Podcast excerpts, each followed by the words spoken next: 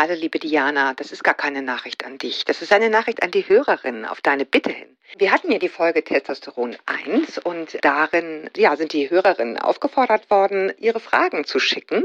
Und es gab, glaube ich, ein kleines Missverständnis in der Idee, dass die nächste Sendung dazu am 9. Mai wäre, aber das ist gar nicht so, sondern Fragen zum Thema Testosteron müssen oder dürfen die Hörerinnen bis zum 9. Mai schicken und die nächste Folge zum Thema Testosteron kommt dann am 27. Mai. Wir freuen uns auf eure Fragen zum Thema Testosteron. Und jetzt zur Folge Wechseljahre im Job und was das mit Frauen und ihrer Leistungsfähigkeit macht. Viel Spaß beim Zuhören.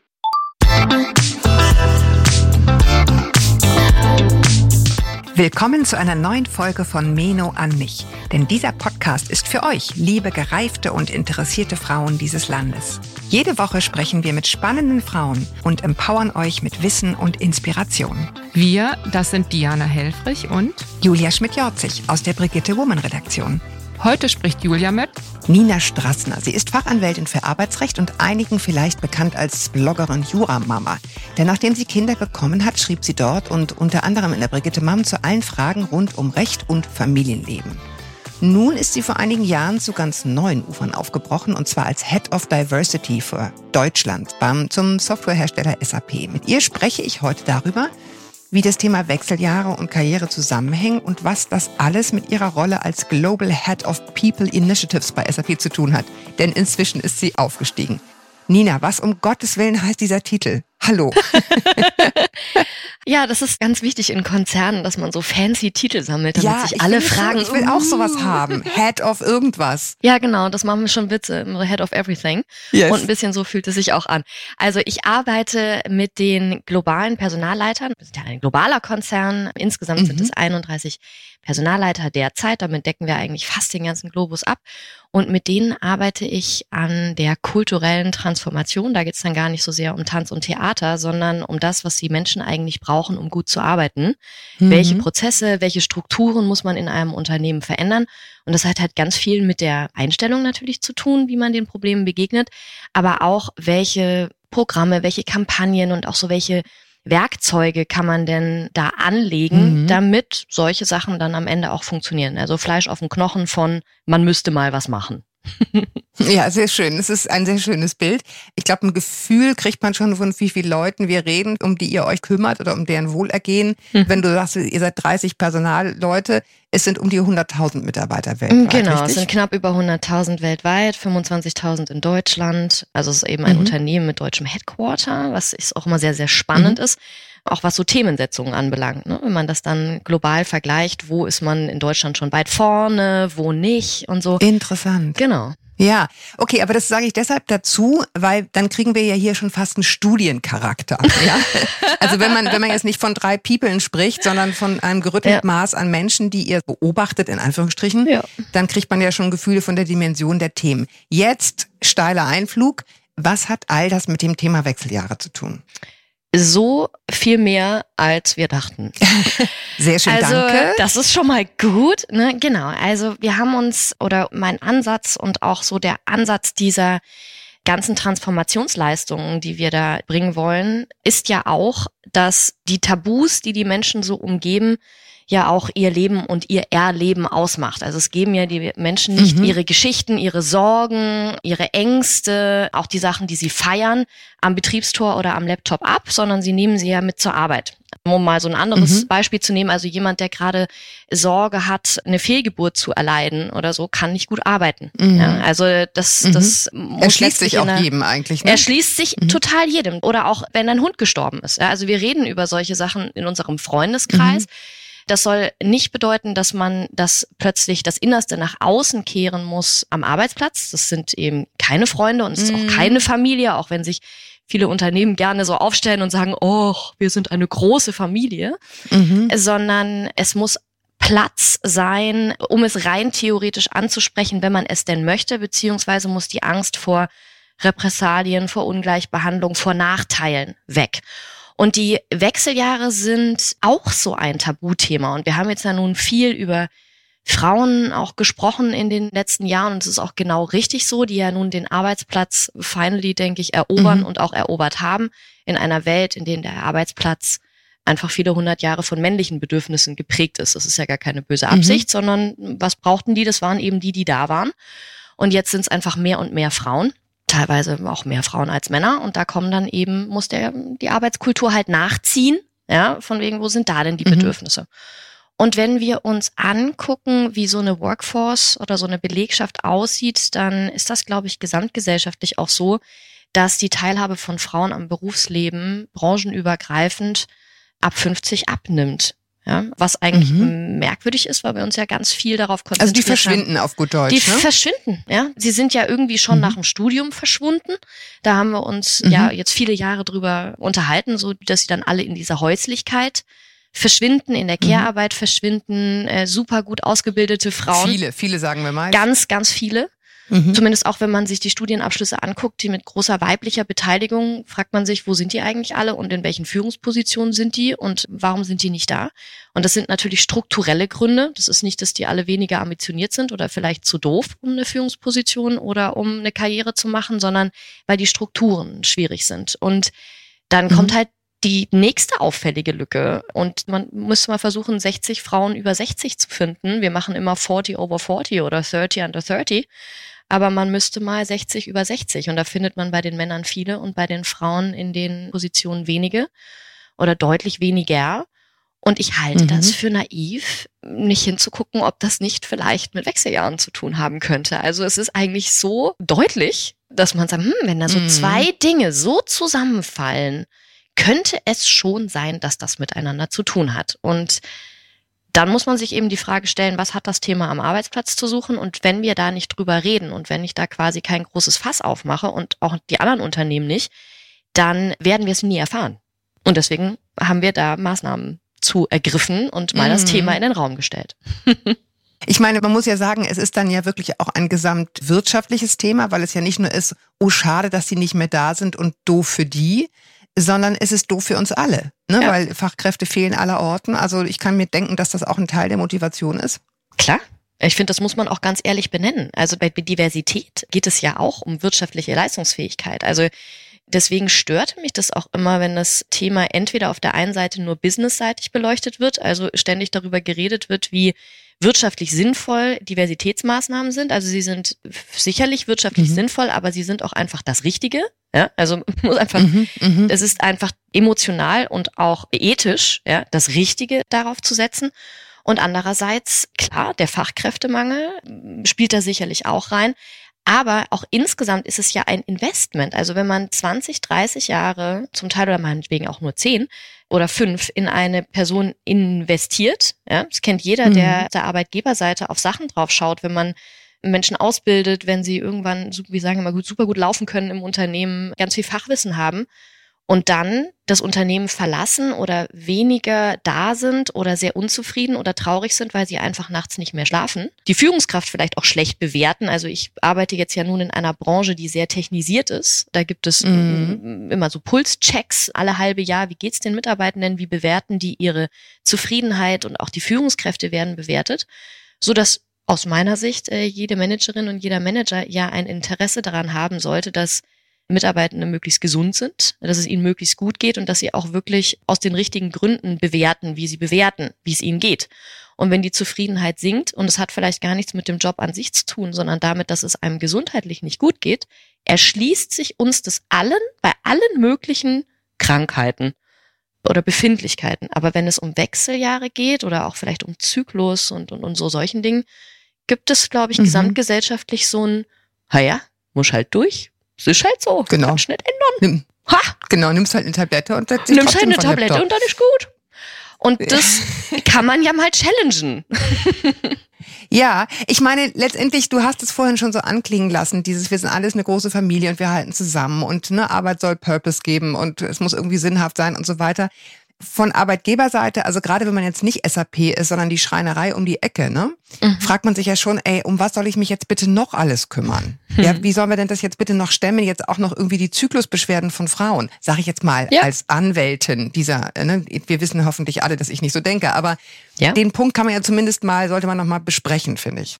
Den muss man, finde ich, sogar sehr, sehr deutlich und laut besprechen. Also es gibt ja schon in der anwaltlichen Erfahrung, die ich ja dann auch zehn Jahre gemacht habe, mhm. und zwar auch aus der Arbeitnehmer- und Arbeitnehmerinnen-Sicht, mhm. schon Szenen, die sich abgespielt haben, die mir natürlich jetzt in der Arbeit helfen. Also wenn das fing schon bei der Elternzeit an, wenn dann mal so ein kleinerer Betrieb Fragen stellt, ob wie man eine Elternzeit verhindern mhm. kann und man dann kurz erklärt, dass das so nicht geht.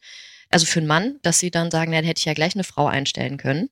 Also und man merkt so, oh, hoppala, also es gibt einfach schon überall diese strukturellen Nachteile. Und auch wenn wir sowas wie Zyklus und Wechseljahre thematisieren, dann ist es schon erstmal valide, sich in den Raum zu stellen und zu fragen, wie viel Stolperdrähte wollt ihr für Frauen eigentlich noch aufbauen? Ja, also wir haben es jetzt geschafft, also wenn man in dem Alter ist, ich bin jetzt durch eine Phase mhm. durch, wo man gefürchtet hat, ich habe Kinder oder ich kriege demnächst mhm. Kinder, deswegen habe ich schon im Bewerbungsgespräch vielleicht irgendwo Nachteile gehabt. Dann hatte ich den Job, dann bin ich in Elternzeit gegangen oder bin es nicht gegangen, habe dann die Kinder gekriegt. Es war ständig irgendetwas, was mit Kinder und Kinderbetreuung und so etwas so sehr weiblich dominiert im Raum steht. Das sind ja so Diskussionen, die gar nicht mhm. so viel männliche Konnotation haben da drumrum.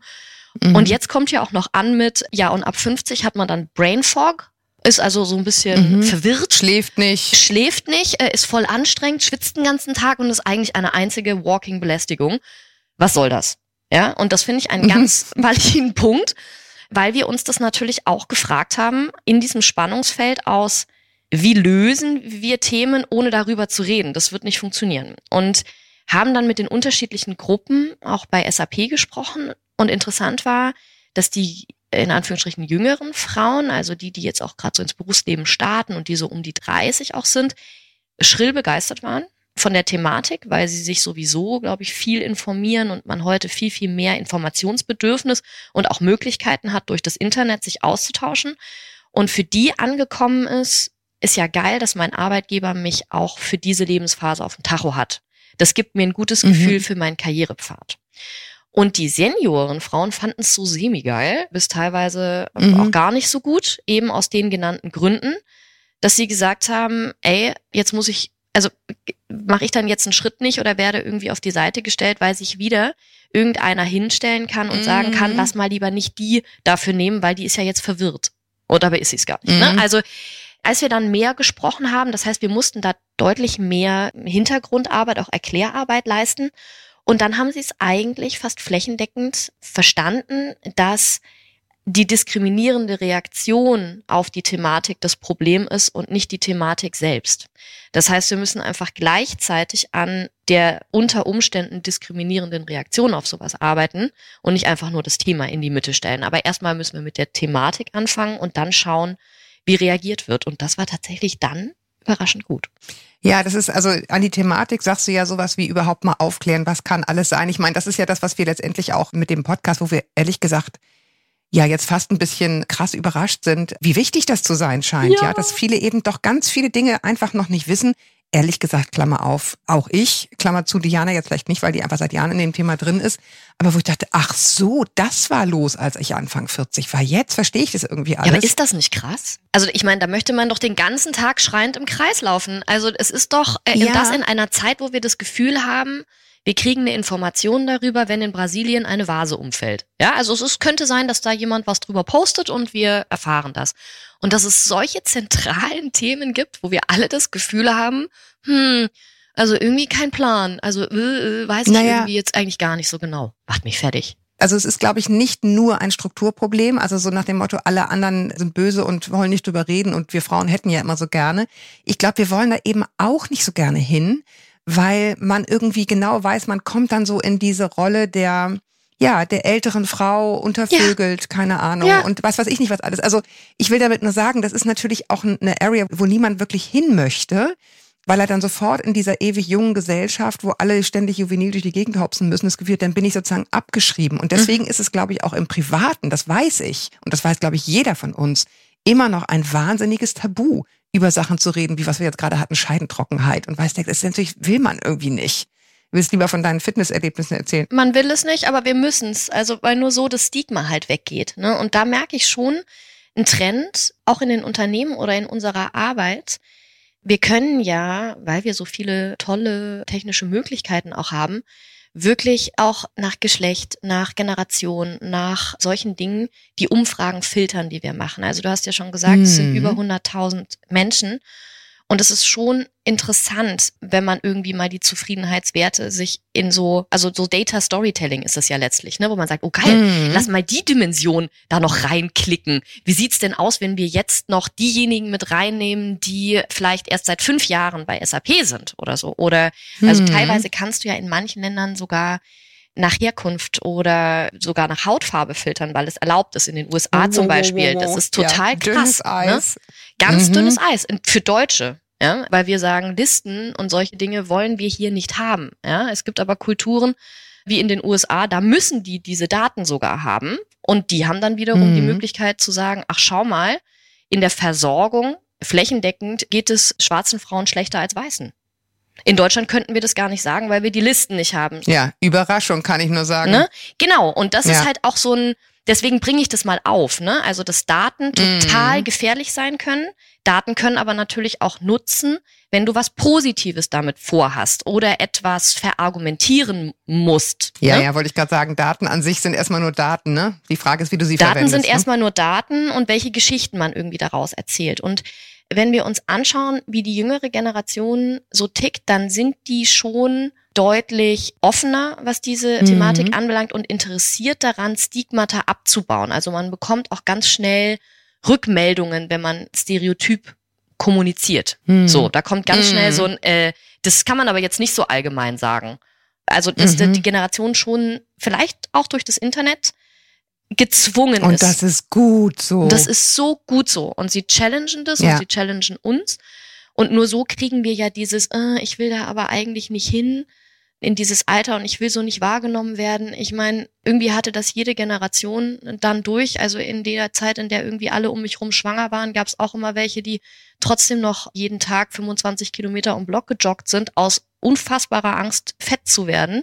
So als wäre das das größte Problem. Mhm. Aber die Gesellschaft hat halt gespiegelt, dass du gefälligst nur die sozial erlaubten sieben Kilo genau. zunimmst, obwohl du gerade einen Menschen machst mm. und eigentlich gerade ein paar Organe ausbrütest. Und das ist ja das.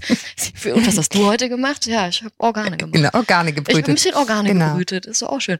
Und dass wir dieses Stigma bei den Wechseljahren, finde ich es wirklich spannend, dass ich alles lesen möchte, wo Frauen irgendwie sagen, das war aber auch eine ganz geile Phase. Also da sind auch tolle Sachen passiert. Ich habe ganz anders mhm. zu mir gefunden. Ich habe plötzlich eine No-Bullshit-Attitüde entwickelt. Ich habe mich viel mehr um meinen Körper gekümmert. Ich habe oder was auch immer es ist. Aber ich inhaliere mhm. das geradezu als 41-jährige Frau, die das jetzt ja so irgendwann dann auf mhm. jeden Fall hoffentlich vor sich hat. Ja? Das Älterwerden, mhm. diese Geschichten zu erzählen, was kommen kann, dass ich mich vorbereiten kann. Das wollen wir doch alle. Und ich will auch, dass mein Arbeitgeber und dass mein Umfeld vorbereitet ist und ich nicht überall die Pionierin sein muss. Das müssen Frauen sowieso ja. die ganze Zeit, ja, Männer auch in manchen Bereichen, eben in den Care-Arbeitsbereichen. Also vor zehn Jahren hat man noch über Männer mit Babybjörn-Trage gelacht. Heute ist mm. das mhm. ein deutlich akzeptiertes und äh, teilweise auch völlig gefordertes Bild. Mm.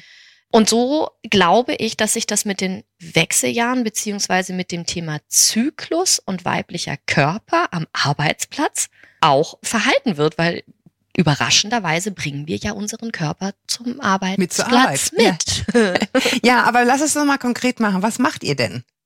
Also wir haben schon vor 20 Jahren glücklicherweise hat die SAP schon durch unsere ganz engagierte, die ist auch schon sehr lange da, unseren Chief Medical Officer, das ist Nathalie Lotzmann, die da schon ganz viel Augenmerk auch auf Frauen, also die dann schon auch mhm. früh in einer hohen Position dann dort auch war, die Möglichkeit hatte, ein ganz tolles Health-System zu etablieren, das sich schon sehr früh auch auf diese psychische Gesundheit und dieses Mental Health, was ja jetzt alles so in der Gesellschaft angekommen ist, aber was sie früh schon gemacht hat, dass sie gesagt hat, wir mhm. machen nicht einfach nur Gesundheitschecks in dem Sinne, sondern es ist ganz wichtig, dass es den Menschen gut geht. Ja, was, was bewegt mhm. sie? Ja, was ist damit drin? Das heißt, ich traf schon auf eine Kultur, mhm. die für diese Thematiken insgesamt offen ist. Die die Worte ja? kannte schon mal, ja? Also genau. Genau, so Worte dafür zu finden. Ja.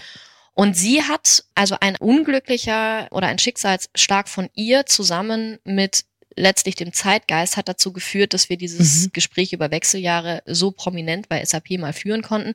Sie hat Krebs bekommen und hat durch diese Behandlung von einem Tag auf den anderen mm. quasi ist in die Wechseljahre gekommen. Werden wir ja, hier auch noch machen übrigens, kann ich schon mal ankündigen, ja, künstliche Wechseljahre. Ja, mhm. das ist super wichtig, irgendwie darüber zu reden und dadurch, dass sie sowieso so eine Person ist, die das wichtig findet, über Dinge zu sprechen, haben wir uns da zusammengetan und haben gesagt, dann lass uns das jetzt nutzen. Sie spricht darüber als jemand in einer sehr sichtbaren Führungsposition und wir nehmen das mal als über ihre Person gemittelte Möglichkeit, mhm. dafür Aufmerksamkeit zu schaffen und dann auch mhm. noch über eine medizinische Schiene und haben dann eingeladen und haben gesagt, let's talk about the elephant in the room. Wir haben dann daraus so eine ganze Initiative gemacht eben auch über sowas wie verzweifelter Kinderwunsch, Fehlgeburten, Sucht, Depressionen, also über all diese Themen, vor denen wir irgendwie, die uns täglich ja Angst machen, Sorgen beeinträchtigen, zu ja. sprechen, mhm. haben das da so ein bisschen eingekleidet und haben dann eingeladen zum Thema Wechseljahre und wir haben gedacht, also weiß ich nicht, vielleicht kommen fünf.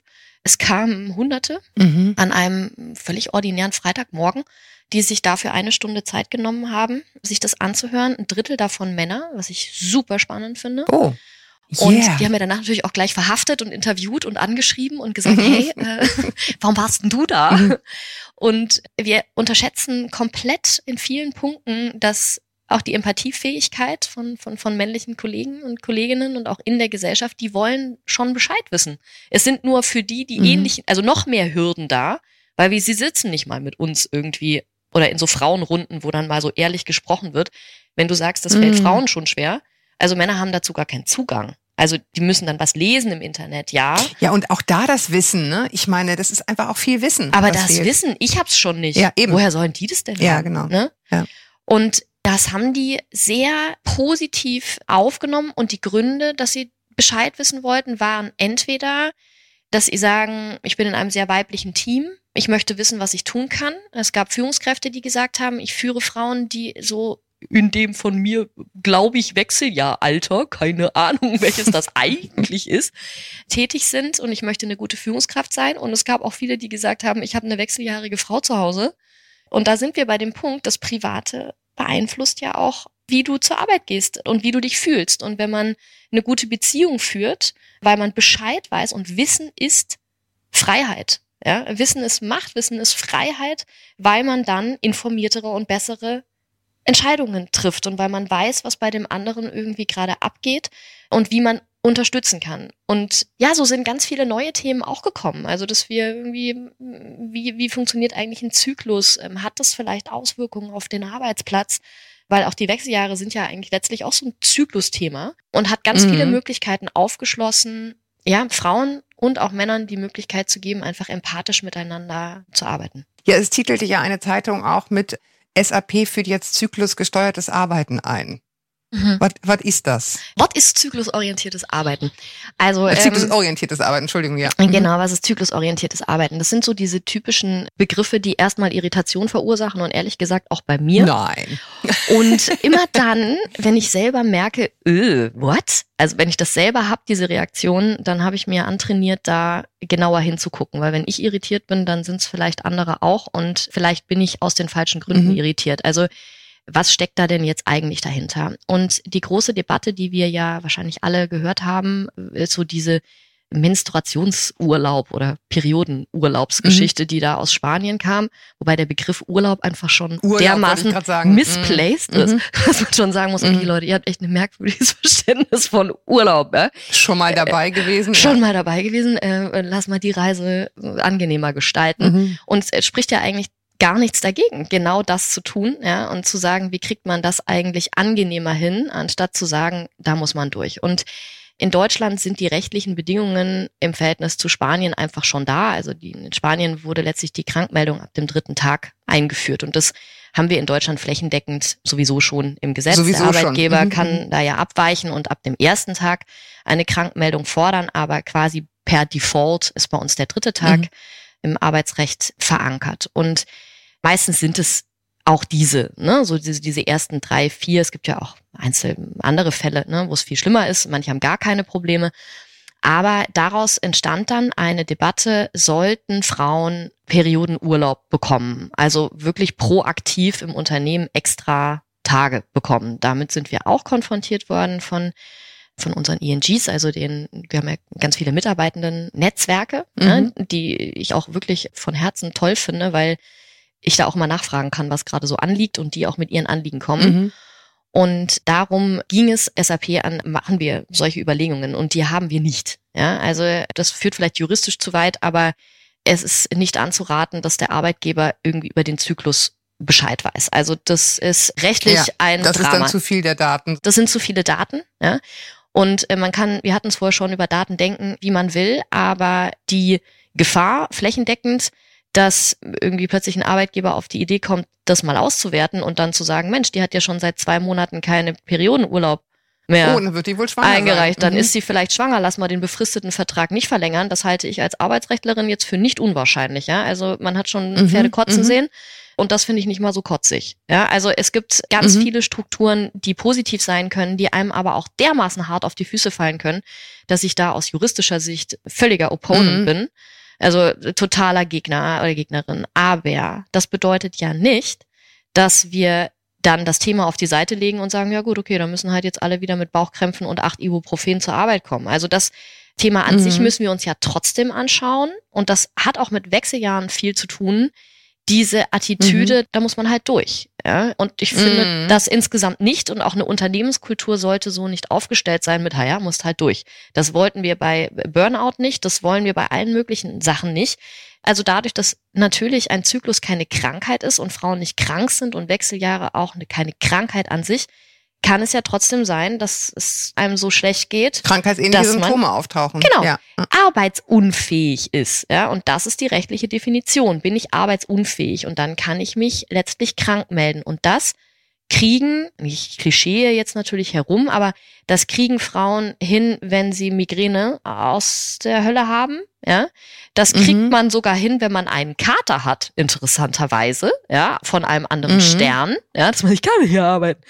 Aber komischerweise, wenn es um regelbedingte Schmerzen geht, dann machen wir das ungern oder dann haben wir eher dieses, ah, da muss mhm. ich jetzt durch, weil das ja so ein weibliches Feature ist und wir überall so ein bisschen mitbekommen, man muss ja eigentlich arbeiten wie ein Mann, die eben diesen Zyklus nicht haben, die haben auch Probleme, aber seltener diese zyklusbedingten.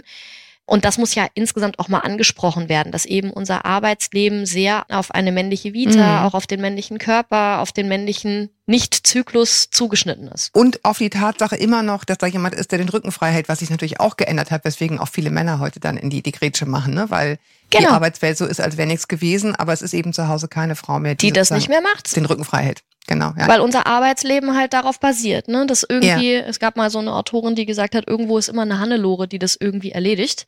Mhm. Und genau das ist ja das Schöne an dieser Position und auch an dieser Entscheidung damals von mir gewesen, ins Unternehmen zu gehen. Jetzt mal die Möglichkeit zu haben, das zumindest an kleinen Stellschrauben strukturell mal in Frage zu stellen und mal auszuprobieren, was man machen kann. Ne? Ja, also habe ich das richtig verstanden? Das Minimalziel gibt natürlich immer viel, viel größer, aber wäre das zumindest besprechbar zu ja. machen und dass Frauen sich genau. das sozusagen gestatten? Ja, sich zu sagen, ich kann heute nicht. Also zyklusorientiertes Arbeiten heißt, dass wir Wissen darüber vermitteln wollen und auch Verständnis, so dass die Menschen entscheiden können, ist das für mich selber ein Thema, ja oder nein und wie will ich damit umgehen. Dafür muss ich erstmal etwas zu einem Thema machen und das reinbringen, äh, das Thema. Und wir haben beispielsweise eine, also eine Ärztin eingeladen und alle unsere Väter und haben gesagt, unterhaltet euch doch mal Väter und Töchter in der Pubertät. Ne? Also wir haben oft so, so Sessions ne, ja, zu, zu verschiedenen Trick. Themen. Und das war ein geiler Trick, weil Sie wären natürlich nicht gekommen, wenn ich gesagt hätte, unterhaltet euch doch mal mit uns über zyklusorientiertes Arbeiten. Denn ehrlich gesagt, die Straße hat den Verstand verloren was soll das? Äh, was soll denn der Quatsch? Und so mhm. hätten auch Frauen, was soll, was soll das? Ja, aber mhm.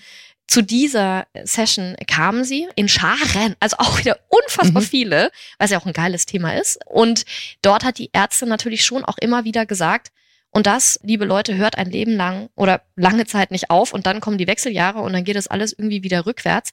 Und wenn ihr Empathie dafür habt, dass eure 14-jährige Tochter mit Regelschmerzen ohne Ende eine Mathe-Klausur schreiben muss und erlebt habt, dass das jetzt nicht das Problem eures äh, 16-jährigen Sohnes mhm. war oder ist, dann ist Empathie, also dann habt ihr schon diesen Schlüssel zur Empathie insgesamt und das kann halt auch sein, dass es gerade der Kollegin am anderen Ende des Bildschirms oder auf dem Büroflur, dass es der auch gerade so geht und dass so die Frage, hast du deine Tage oder was, ist doch so eine super Arschfrage. Ja, das war ja immer dieses mhm. super sexistische, mhm. alle rasten aus. Mhm.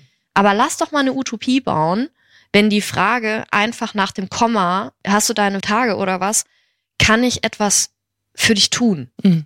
Also, mhm. wenn das insgesamt, ich will, möchte damit nicht sagen, dass alle jetzt rumlaufen sollen und über äh, Periode reden sollen. Ja, so, also ja, wenn weiß, man das nicht will. Es soll einfach aus der Tabuzone raus. Aus der Tabuzone, ja, das ja das, wenn das genau. die Intention ist einer Frage, ja, dass sie mit etwas Positivem verbunden ist und eben nicht mit einer diskriminierenden Reaktion, sondern mit einer empowernden Reaktion, dann haben wir eine Diversitätsmaßnahme erfolgreich umgesetzt ja, und etabliert, wenn so mhm. etwas passiert.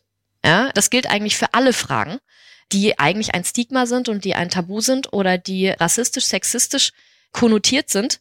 Wenn man das schafft, strukturell das wirklich von Herzen umzudrehen, dass bestimmte Fragen ein Allyship, also mhm, ein, ein Zusammenhalt ne? ja. ja. am Ende kreieren und Hürden abbauen für Menschen, dann ja. Dann haben wir viel richtig gemacht, Nina. Haben wir viel geschafft. Ja. Ich will jetzt noch mal eine Sache machen, weil du das vorhin so angeteasert hast. Das muss ich jetzt noch einmal zumachen. Du hast gesagt, ja, das ist natürlich auch interessant, deutsches Headquarter, deutsche Sicht. In manchen Sachen sind wir weiter, in manchen nicht. Wie ist denn das Thema Wechseljahre? Also weltweit, ja. sag ich jetzt mal. Ja. Hast du das Gefühl, wir sind da schön verschnarcht oder ist es woanders äh, viel schlimmer, dass das so ein Tabu noch ist? Was ja. ist so deine Wahrnehmung in der Position, in der du bist dort? Ich würde sagen, wir haben das erste Drittel ganz gut genommen und sind so in der Mitte. Also wir kommen so langsam mhm. vielleicht in der Mitte an. Also es kommt immer noch so ein bisschen auf die Thematik der Körperlichkeit an, aber beispielsweise UK ist gerade was Unternehmen, Wechseljahre, Zyklus und solche Dinge anbelangt, viel weiter als wir. Und die sind echt nicht ja, weit weg. eine richtige Revolution, ne? Da ja. gab's ja richtig Zucker. Da gab's richtig, ja. richtig Zucker. Eben auch wegen eines diskriminierenden Spruches. Ne? Also wir hatten es gerade schon mit, mhm. hast du deine Tage was und da war irgendwas Politisches, ne? wo ein Politiker drüber ja. fiel, über ein, ich habe es jetzt vergessen, aber das ist manchmal so, dass daraus dann ein Momentum entsteht in einem Land und Menschen, die eigentlich eh schon das richtige Mindset haben, plötzlich aufstehen und eine Stimme haben und sagen, das nervt mich übrigens schon seit ja. langem, lass da gemeinsam mal drüber reden. Also die Gesellschaft ist manchmal viel weiter als das Recht, viel toleranter mhm. als das Recht und manchmal muss das Recht aber auch bestimmte Dinge vorgeben, damit die Gesellschaft nachzieht. Also das ist ja auch das Spannende irgendwie an diesen Bereichen und in Deutschland ja, sind wir. Mhm. und ja genau und das war eben in UK ein für Aus uns. Aus UK kommt auch das Vorbild für unseren Podcast, nämlich Postcards from Midlife. Ein berühmter Podcast in England, der genau mit diesem Thema. Genau. Mhm. Also da gibt's auch schon so viel Beratung dazu für Unternehmen. Das gibt's, fängt ja. bei uns gerade so an, dass man sagt, wie könnte eigentlich so eine, also Unternehmen machen ja gerne so Policies. Ja, ich bin so ein Mittelfreund mhm. davon, aber ich verstehe die Intention dahinter. Also wenn man sich einmal quasi hinsetzt und so ein Pamphlet äh, verfassen muss mit, was geben wir uns eigentlich für ein Wertegerüst? Ja, dann muss man sich mal so ein bisschen hinsetzen, und über bestimmte Themen sprechen. Wir hatten das zum Beispiel bei Transsexualität oder bei äh, solchen Dingen, also mhm. Themen, die irgendwie auf den Tisch kommen, dass wir da eine Policy dazu haben. Wie gehen wir damit um? Welche Prozesse sind denn eigentlich damit befasst in einem Unternehmen? Mhm. Und sich mhm. diese Frage auch auf Wechseljahre und auch auf so Zyklusfragen zu stellen. Mhm Klingt jetzt erstmal völlig merkwürdig, immer noch in unseren Ohren, aber in UK gibt es das schon. Auch gerade Universitäten haben das, auch schon einzelne Unternehmen. Und wenn man sich das mal durchliest, dann ist das überhaupt nicht wischiwaschi. Mhm. Eigentlich ne? naheliegend, ne? ja, genau. Das ist total naheliegend. Gut, also das hat überhaupt nichts mit, wir machen jetzt hier eine Tasse Tee, ja, und essen mal einen Keks mhm. oder irgendwie wie solche Themen ja gerne in so eine idealistische Weltsicht reingerückt werden, sondern das ist knallhart, ja, weil da sind ganz viele Health-Maßnahmen auch dran getackert, mit wer hat wann, wie, worauf. Anspruch, wie müssen bestimmte Dinge umgestellt werden. Also das ist, wenn man das mal konzentriert und vorurteilsfrei liest, da sind schon Themen drin, die wieder das Leben für alle besser machen. Also eben nicht nur für Frauen mit Regelschmerzen, sondern das ist ganz oft mhm. so bei Diversitätsmaßnahmen, dass wir erstmal mit einer bestimmten Intention anfangen und plötzlich feststellen, boah, das, das nützt ja viel mehr Menschen. Also führen in Teilzeit, ja, hat vielleicht mhm. mit einer Intention von Frauen am Anfang angefangen, ist aber mittlerweile ein ganz wichtiges, auch für Generationen, für unterschiedliche, für, klar, für Männer, klar. für Hobbys. Es gibt noch ein Leben nebenbei. Es ja. gibt noch andere Dinge, die, ne, da war das letztlich das Bollwerk. Und weil wir in Deutschland, ich meine, SAP ist vielleicht schon auch wirklich, was das anbelangt, so ein bisschen so ein Feen- und Koboldplanet und ich meine das ganz positiv. Mhm. Manchmal schallt mir das entgegen, das ist so, ja, SAP ist ja auch so eine Wohlfühl-Company und das ist irgendwie nicht nett gemeint. Ihr meditiert ja auch in Sitzungen und so. Ja, äh, ja, also naja, wir haben schon so ein One Minute to Arrive mal angefangen, heißt ja. aber nicht, dass das A alle machen, aber dass es rein theoretisch möglich ja. wäre.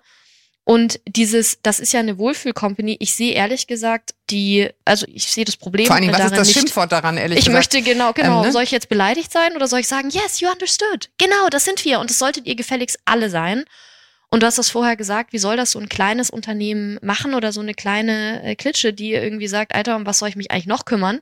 Möchte ich gerne die Gegenfrage stellen. Also, wenn du dich darum nicht kümmerst, ja, dann äh, heul mich bitte nicht voll, wenn du einen Fachkräftemangel hast. Dann heul mich nicht voll. Ja, also jetzt mal so ganz bewusst.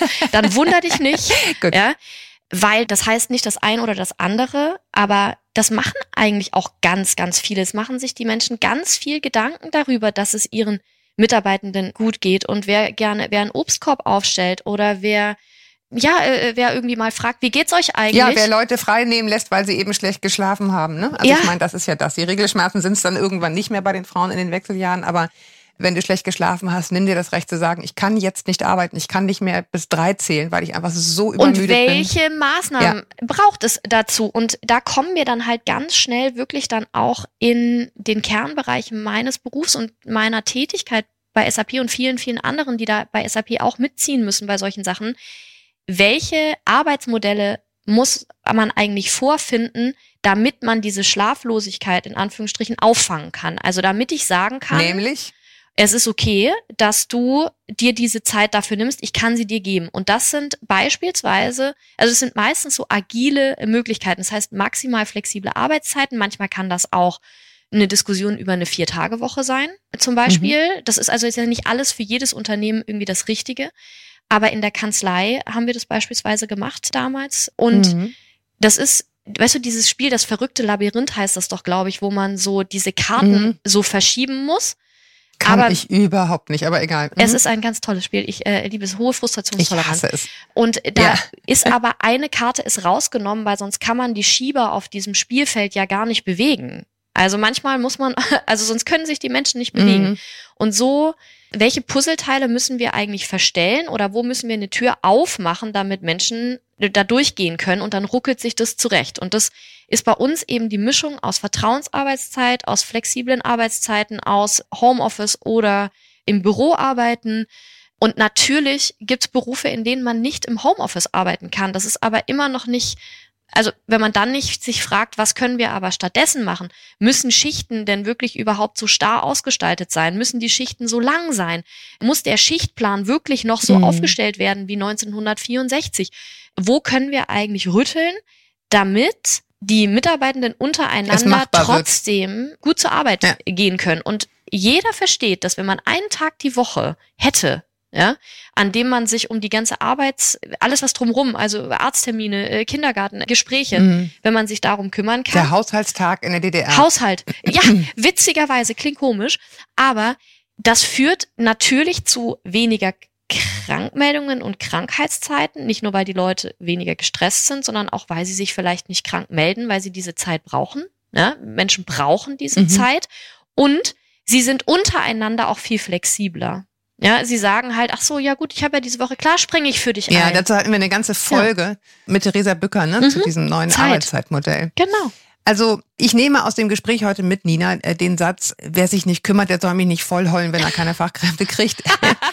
Mehr kann nicht kommen. Im Endeffekt ist es genau das. Wir müssen irgendwie hingucken, wie kriegen wir es hin, dass Leute gern zur Arbeit kommen, ohne dass das jetzt irgendwie eine Party sein muss. Aber wie, ne, wie, wie ermögliche ich Menschen, dass sie ihren Job da irgendwie gut machen? Ich danke dir total, dass du uns so ein bisschen hast reinschauen lassen, wie das Gerne. bei euch funktioniert, wie ihr das angeht. Danke dir für deine Gedanken und ja, hoffe, dass wir uns an anderer Stelle nochmal wieder sprechen und danke euch da draußen auch fürs Zuhören, dass ihr bis hierhin dran geblieben seid. Ich fand es total spannend, das mal in so einer globalen Perspektive auch zu sehen. Schreibt uns sehr, sehr gerne an podcast.brigitte.de mit Lob, Tadel und Themenvorschlägen. Und ihr habt es vielleicht gehört, guter Journalismus hat es nicht leicht in diesen Tagen. Wir und andere freuen uns, wenn ihr unsere Arbeit unterstützt, indem ihr uns weiterempfehlt und Sternchen und Lob verteilt, wo immer ihr könnt auf den öffentlichen Plattformen.